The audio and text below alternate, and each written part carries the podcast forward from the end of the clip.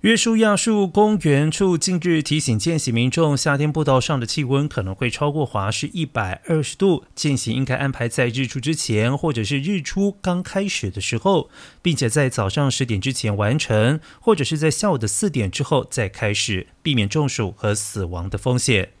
而近几年来，造访约书亚国家公园的年游客量大大的增加，可以说是最受欢迎的沙漠荒野公园。二零二一年游客人数达到创纪录的三百零六万人次，比起二零一五年增长了百分之五十。而该公园位在洛杉矶以东一百四十里、圣地牙哥东北一百七十五里的莫哈韦沙漠以及科罗拉多沙漠之间。